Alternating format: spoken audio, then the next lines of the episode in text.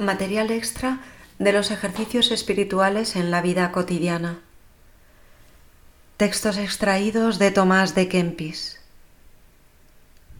Del huertecillo de las rosas. Capítulo 17. De la imitación de la vida santísima de nuestro Señor Jesucristo. Todo lo que hicisteis con uno de estos hermanos míos pequeños, lo hicisteis conmigo. Notad las palabras, anotad los misterios, imitad los ejemplos. El que socorre a un hermano necesitado tiene a Jesús por la mano el que lleva con paciencia la carga que se le ha impuesto, lleva en sus hombros a Jesús y a Jesús crucificado. El que responde a una palabra a un hermano afligido, da un ósculo de amor en el rostro de Jesús. El que llora la culpa de otro y pide perdón por él, lava los pies de Jesús y los limpia. El que reduce a la paz al airado, prepara en su alma un lecho florido a Jesús. El que en la mesa pone a su hermano mejores manjares que a sí mismo, alimenta a Jesús con manjares de caridad y con panal de miel.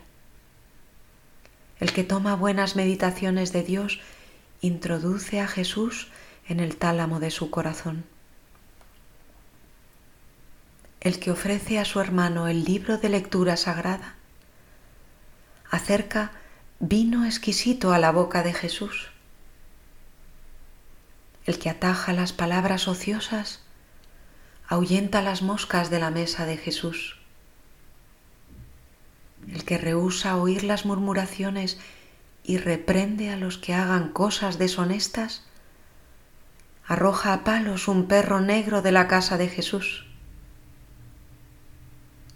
El que oye los males de otro y por ello se duele y gime mucho, toca y unge las sagradas llagas de Jesús.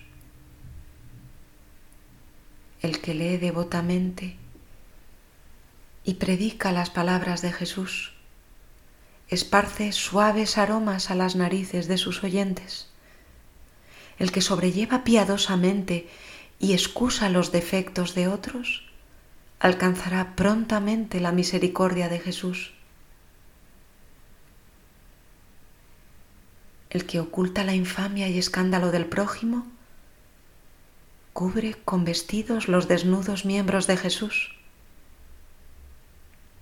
el que considera diligentemente y medita suavemente los milagros divinos y las humildes obras de Cristo, recibe miel y leche de los labios de Jesús. El que hace frente a los vicios y castiga su carne, ayuna con Jesús. El que dice a su hermano una palabra saludable, con Jesús predica en el reino de Dios. El que ora por el enfermo y tentado, con Jesús visita a Lázaro y llora con María y Marta.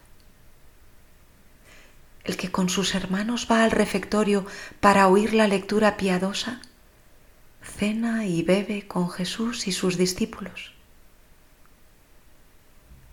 el que esconde en su corazón las palabras de Dios oídas en la mesa, con el apóstol San Juan reclina la cabeza sobre el pecho de Jesús en la cena.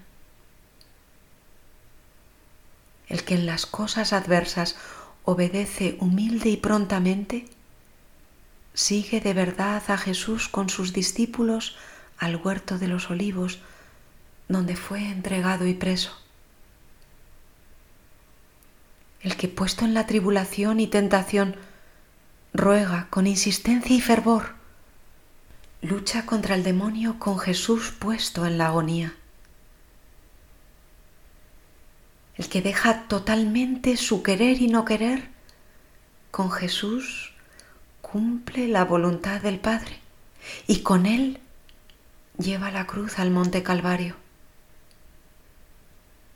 El que ora por sus adversarios y de buena gana perdona a los que le ofenden, con Jesús ruega por los enemigos para que no se pierdan, sino que se conviertan a Dios y vivan. El que renuncia espontáneamente a todo el mundo y se olvida de todo lo visible, muere con Jesús en la cruz y con Pablo es arrebatado al paraíso. El que desprecia todos los deleites del mundo, huye los peligros, busca y acepta la vida religiosa, ese tal entra con Jesús y sus discípulos en el cenáculo cerrado para que más libremente sirva a Dios en secreto, viva con más pureza y reciba con más plenitud el Espíritu Santo. El que no hace caso de las cosas temporales y en la meditación santa se enciende todo en deseos de las cosas celestiales, sube con Jesús al cielo. Dichosa el alma para quien su vida es Cristo y el morir con Cristo su ganancia. Conviene que muera a sí mismo el que desea vivir con Cristo. Conviene que deje todas las cosas caducas aquel a quien Cristo ha de ser sabroso y dulce. Hay trabajo en dejar, dolor en morir, pero también vida eterna, reinando felizmente con Cristo. ¿O cuándo será esto que solo Dios me sea todas las cosas y yo esté del todo delicado y unido a Él? Pues en tanto que el alma fiel no está unida con Dios en la gloria, no puede ser plenamente bienaventurada. Sigue pues a Cristo, con pasos de amor en su vida, por la fe encendida con la caridad, para que te hagas digno de verlo cara a cara juntamente con los ángeles, que con su presencia son bienaventurados, a la cual se digne llevarnos a todos después de la muerte de Jesucristo, que por nosotros sufrió muerte acervísima de cruz. Amén. Ave María y adelante.